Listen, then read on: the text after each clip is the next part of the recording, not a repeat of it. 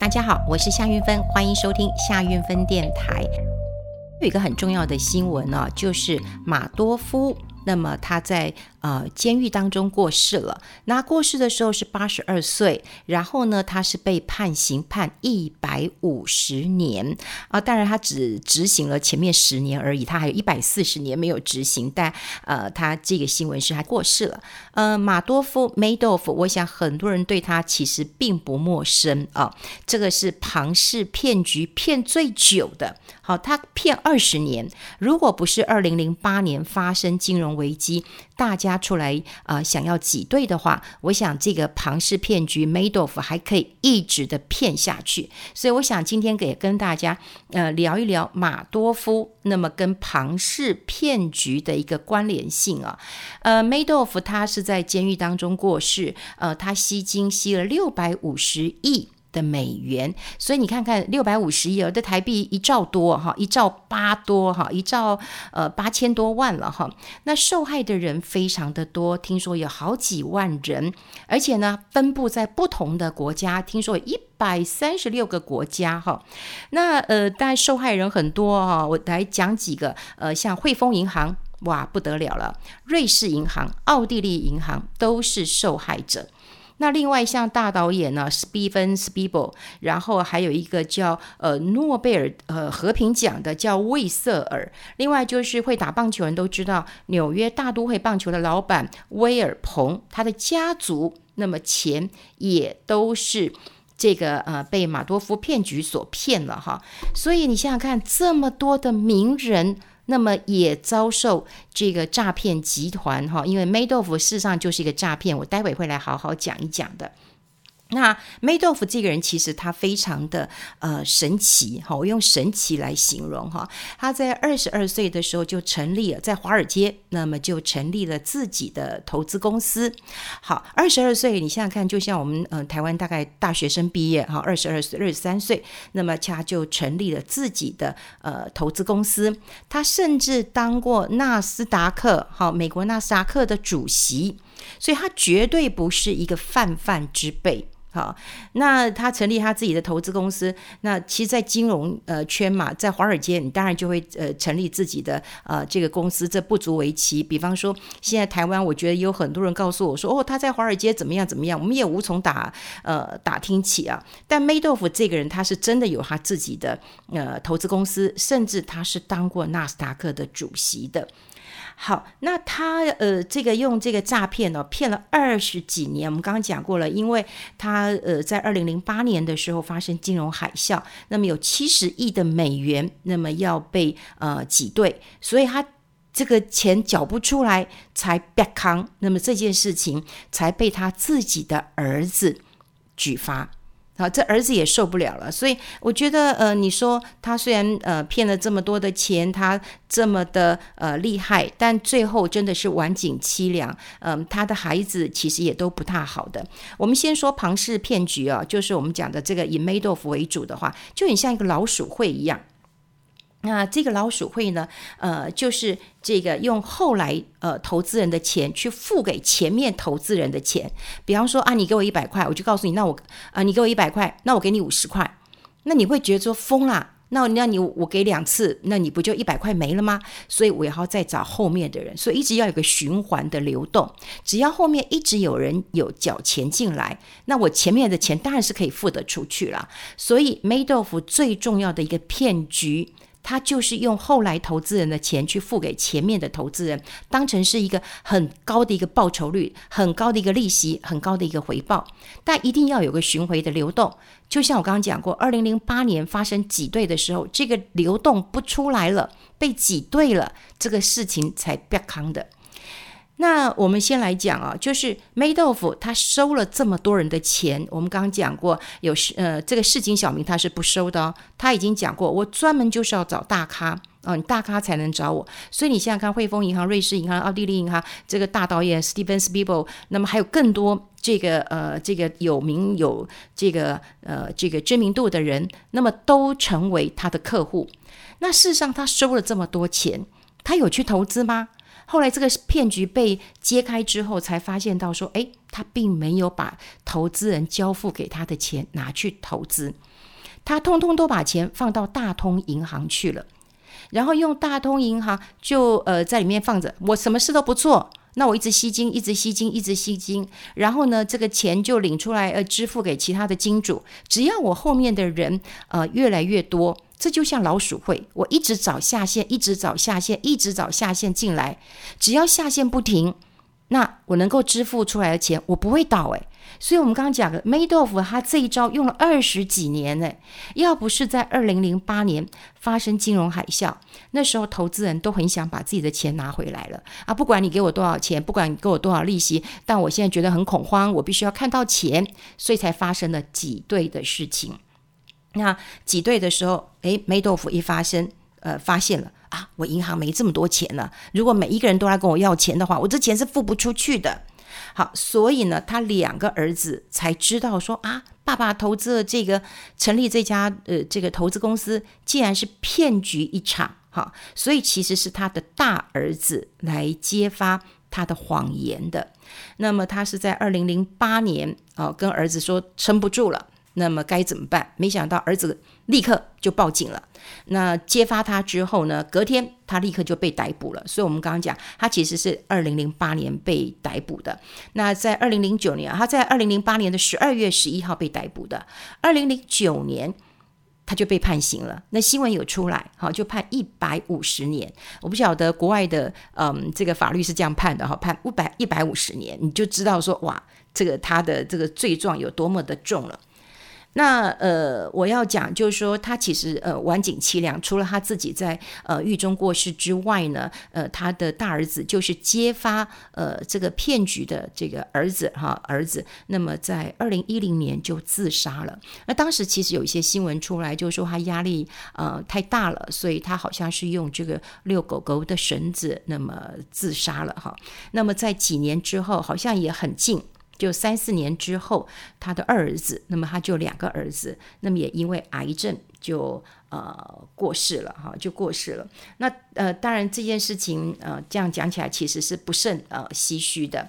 那呃还有一个受害者就是摩根大通啊，因为我们刚刚讲过，他的钱并没有，Madoff 收了这么多人的钱，其实他并没有把钱呃拿去这个。呃呃，去投资，他放在这个摩根大通啊、那放在放在这个摩根士之后呢，那摩根士也会被抓，就是说，哎，你这个管控不严嘛？你看你非法吸金这么多钱，对不对？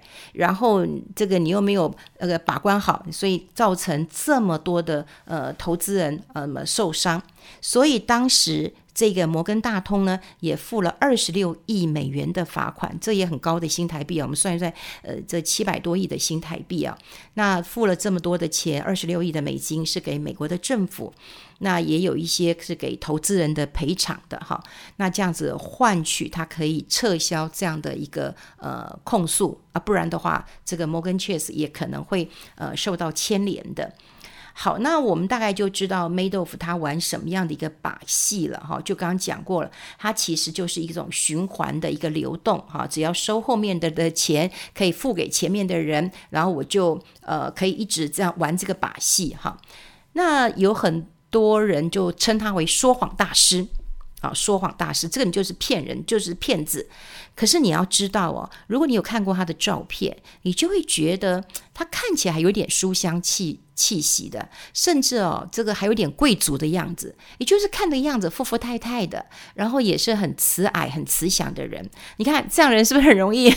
如果是一个外貌协会，就觉得哎，这不像骗子啊，骗子是不是应该长得很猥琐，或者是呃看起来就很讨人厌哈？那至少 Madoff 看起来不是那么的呃讨人厌，甚至我觉得他还有点贵族的形象，还有一点这个书香的呃气质。那他用了什么样的伎俩呢？他先说明了，我不做小咖的生意，所以如果你是小咖的话，诶，麻烦不要来找我。好，甚至他还讲说，我欢迎口袋深的大户。诶，这样子你会不会觉得，诶，我挤进去之后我就算大户了？所以你想尽办法，你可能没有这么大的大户，那你就要想尽办法，这个攀龙附会啊，附会了啊，就是能够找到呃这个大咖的人带你进去，诶，你就觉得你自己是大咖了。那另外呢，还有一点，我觉得真是要人命啊。他说呢，他投资的技巧是保密的，那也维持这样的一个神秘感。那这也让很多有钱人哦是买单的，好，因为他觉得哦，你你这投资技巧千万不可以传诸于世啊。你看他跟巴菲特哈真的很不一样。我在看巴菲特的书啊，这个这呃雪球，他说我已经把我投资的秘诀哦传诸于世多年了，但是还是没有人。呃，要了肯来跟我呃这样子做，也就是巴菲特一直强调他是价值投资，我怎么选的我也告诉你，股东权益啊，我的一些呃方法啊步骤都告诉你，可大家还是不想听，好，大家还是想要听名牌。你看，巴菲特愿意公布他投资的方式，但梅多夫他说了，我投资技巧是保密的，所以有。超级的一个神秘感。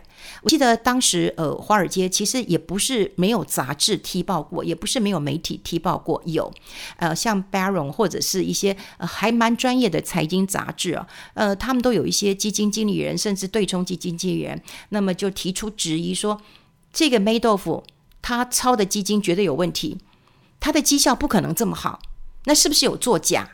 那事实上你看不到嘛，消费者、投资人看不到嘛，只有同行的人会质疑啊，就是说这有可能作假啊。但是他的名望这么高，我们刚刚讲他有自己的公司，他还当过了就纳斯达克的主席，所以他的呃地位、名望都很高的。所以尽管啊同业会觉得有问题、有问题，但也就找不到问题之所在嘛，哈。好，那当然他呃有几个这个。这个令人争议的地方，哈，第一个我们讲过了，他这一个方式啊，是要让每一个人都尝到甜头，也就是说，他用高额的报酬率告诉你，我就给你报告高呃，告诉你我是高额的报酬率。他怎么说？你知道，我每年给你十趴，而且不管多空，我就给你十趴。那你会不会笑他说：“哎呦？”啊，怎么十趴呢？你看现在台股多好赚，对不对？一天就十趴，你一年给我十趴，哎，一年十趴是非常不得了的呃事情哎。而且他敢跟你讲一句话，多空我都给你十趴，那这怎么操作啊？好，你能够看准了放空了，然后赚钱嘛？多空都给十趴，这真的是太难了，难上加难了。所以如果有一点 sense 人，反而会认为说，哦，多空都给十趴，了不起，就买单了。所以你看，第一个他会让你尝到甜头。好，所以这个报酬率其实是很很可观的，是十趴，每年十趴哦，每年十趴哦，每年十趴。我们过去跟大家讲过七二法则，如果十趴，七年你本金就翻一倍了，你给他一千万，马上变两千万呢，对不对？这个只要十年的时间，你就你一亿变两亿，两亿变四亿了。好，所以我想有钱人大家也是打这样的一个呃如意算盘了哈。那当然就是第一个尝到甜头了啊，甜头。第二个他强调了，我不管多空。我每一年都给你十趴，好，这也打动很多人了。那当然，我们刚刚讲过了，Made of 用这一招，他只是把钱存银行，不断的吸金，不断的吸金，让后面有钱进来，这样流动性的循环用了二十年了，都没被戳破。而，为什么被戳破？就二零零八年金融海啸了，大家要来挤兑了，这件事情才戳破的。如果不是因为七十亿美金这个挤兑，那可能这件事情还不会曝光诶。好，还不会曝光的，所以这件事情让我们也觉得哇，真的是很不可思议啊。那当然，呃，这件事情到了最后，其实他们呃受害人被骗的人，他们还是有成立一个呃就是清算的组织，所以他们就受托了一个清算人叫欧文。那么他大概追回了一百四十亿的美元，你看六百多亿哦。我们刚刚讲前面是讲过，他吸金六百多亿哦，六百五十亿的美元呢，他当然追回了一百四十亿。可是有没有？赔偿到这个每一个人，那当然不得而知啊。那那多少赔一点啊？是不是有本金拿回来？可能我们都不知道。但有人讲了，哈，就是说，只有在马多夫哈梅多夫这个呃骗局当中呢，呃，在一般的那个专栏，我觉得很好玩，很有趣啊。他说只有两个人赚到钱。谁赚到钱呢？当然不是 Madoff 了，他赚到的就是他呃监狱的人生。他住了监狱之后，他也说他身体不好，他想要出来，其实都出不来的。好，最后是死在监狱里面的。但我们讲有两个人其实是大赚一票的，那是谁呢？呃，是他二儿子的未婚妻。那他儿子未婚妻曾经就出了一本书，就是《庞氏骗局》，谈梅豆腐他是怎么操作的。那么这本书问世之后，其实也引起很大的回响。那我想版税是可可观的，所以有人讲说，哎，赚到钱的其实反而是他这个未婚妻。那另外有人呃，还有一个人赚到钱，就是劳勃迪尼洛。那有人讲说，哎，那是不是因为他有去投资啊，所以他有赚到钱？不是，是因为当时诶，HBO 他也拍了一个电影，那么就是呃拍呃 HBO 拍的是原创电影，那么就是呃拍《庞氏骗局》，就是谈 Madoff 啊，就是由劳勃迪尼洛来演这个呃 Madoff。那我刚讲过了，你看，我们都骂他说，呃，这个说谎大师，你骗了这么多钱啊！可是他头发白白的，有书香气质，有贵族的一个形象。你看，他找劳勃迪尼洛来演，哎，他不是找了一个很猥琐，或者是一个很，我现在想不出其他人哈，就是呃，找一个就是很怪的，没有找一个还挺帅的，或者是呃，他还蛮有气质的，好来演这个角色。所以他们说，劳勃迪尼洛演这部电影应该是有赚到钱，也就是可能只有呃二儿子的未婚妻。呃，或者是有演这部电影的劳勃迪尼洛有赚到钱，其他人都没有赚到钱。那当时呃，这个引起很大很多这个呃，不管是分析师啦，或者是投资专家啦，哈，也在讨论的一件事情，就在讲，就是梅多夫并不认为全部都是自己的错，他被判刑一百五十年，可是呢，他不认为都是自己的错。听说他在入狱之前，有记者拍了他的一抹微笑，也就是他的贼笑，哈，这一抹微笑有无限的深意。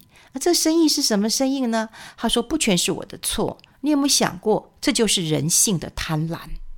哇，这真的也点到了很多人性的贪婪。这的确是，你想想看嘛，有这么好赚的事情吗？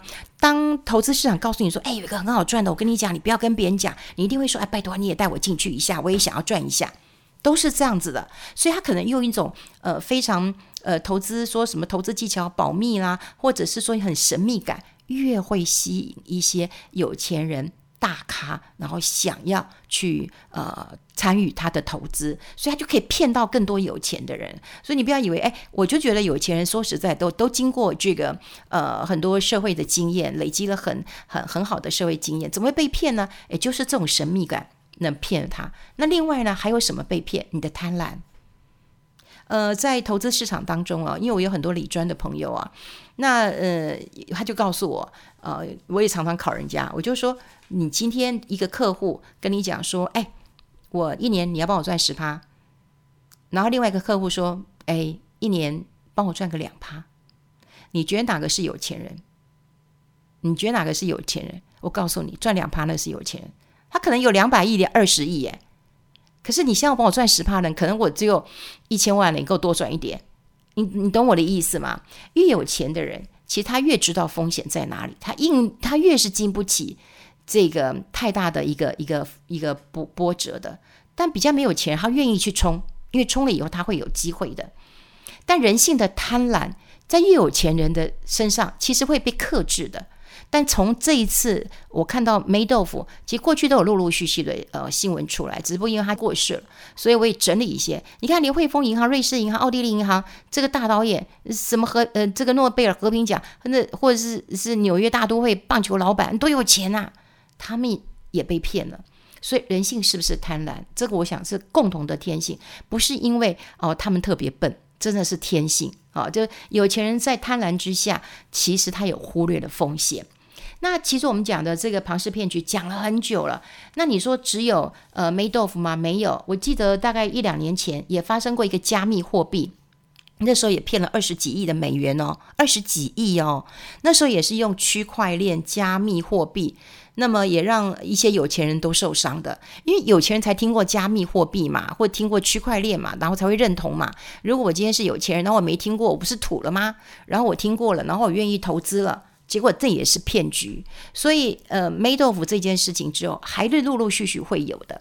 那我也帮大家整理一下，其实我最近也听到了，哦、有朋友告诉我说，哎，有一个投资，哎，那一天给一趴。我说一天给一趴，你放在银行里面一一一一一年都没有一趴，哎，一年定存利息现在都不到一趴，哎，零点七零点八而已，哎，他他一天给你一趴，那你一个月不就三十趴？那这样会不会太多了？他就跟我说：“这样会很多吗？好，你要有一个比较的比呃基准啊。你看，你一天一趴，一个月三十趴，这怎么赚啊？这不是诈骗，这什么才是诈骗呢？好，所以我们要有基本的 sense。那另外就是投资，绝对没有稳赚不赔的。像刚刚呃，我们讲梅豆腐，他说说服了很多投资人，就是说，哎，我不敢多空哦，我都给你十趴，因为我有特殊优越的操作技巧。那事实上这也是骗人的，没有稳赚不赔的。如果世界上有稳稳赚不赔的，那每一个人都变富翁了。那你说我放银行有稳赚不赔的吗？你只能够保值，对不对？哎，你只能保本，你未必能够保值。你看，如果通货膨胀一起来的时候，你的银行利息这么低，你看看，如果你银行低，你通膨又起来，你怎么会说你有你有那个保值呢？你只能保了本，你没有保了值。所以没有一件事情是稳赚不赔的，即便是你放在银行定存，一旦通膨起来了，那也会让你的这个呃通膨把你的报酬率吃掉的。所以绝对没有稳赚不赔。如果告诉你稳赚不赔，你就骗你的。好，那我当然也希望投资人要了解到底是投资什么。虽然他呃不让你搞清楚，那你就要想办法把它搞清楚。如果他真的不想告诉你，你就不要投资了。那显然是有问题的。还有哦，我现在觉得，其实台湾诈骗很多，到不脱都是要拉下线的。如果拉下线的，我告诉各位。真的，你也不要去投资。现在台湾的很多人就是说，哎，你来投资，你拉一个人的话，你的获利会变成什么样？这也是有问题的。很多现在传销公司他说，哎，我不是老鼠会，因为我不是拉下线，我不是拉人，我只要拉人进来可以提高自己的获利，这些都是有问题的，这就不是多层次的传销。那传销公司他们其实很紧张，因为搞了几年之后，他们也想说，我不要被人家讲成是老鼠会，那他就不能够拉人。如果说拉了人之后来提高自己的获利，我跟你讲，那也不是正派的公司。台湾的朋友们也很好玩哦，就明明就是你是我的朋友，可是我拉了你进来之后，然后呢，我就可以赚你的呃这个你你你你的钱，比方说你你再去拉别人，那我就可以赚你多少钱？我觉得这也好怪哦，哈。所以如果拉了下线，提高自己的获利，这也是有问题的。那另外，你一定要问一下专家，然后查一下这家公司的登记，好，不要说去呃贸然的投资，因为骗局无所不在。我们常常太高估了自己的能耐，我们就觉得哎，这些都不可能。可是事实上哦，我们真的高估了我们呃对于风险的一个意识了，特别现在哦，行情很热啊，这个骗子一大堆啊。那你说像这样子，我刚讲了，文质彬彬的，有书香气质的，然后告诉你我不做小咖的，你会不心动吗？你会不贪婪吗？所以我们希望透过这个故事，不厌其烦帮大家做一个整理，也让大家知道霉豆腐为什么可以用这样子骗了大家二十年，好，然后造成这么大的一个损失。台湾以前也有鸿鸿源案呢，如果大家年纪稍微大一点，就。会知道哦，宏源也是吸金，那么搞得很多人也就在那边哭天抢地的。我那时候还是一个小记者，所以有机会我也会跟大家聊聊宏源的事情。不过因为是霉豆腐呃在狱中过世，所以我也整理了这样一个呃他的呃生平，还有他做的一些事情，那么也提供给大家。所以今天一定要认识哦，风险的意识是很重要的。好，希望你喜欢今天的节目，我们下次再见喽，拜拜。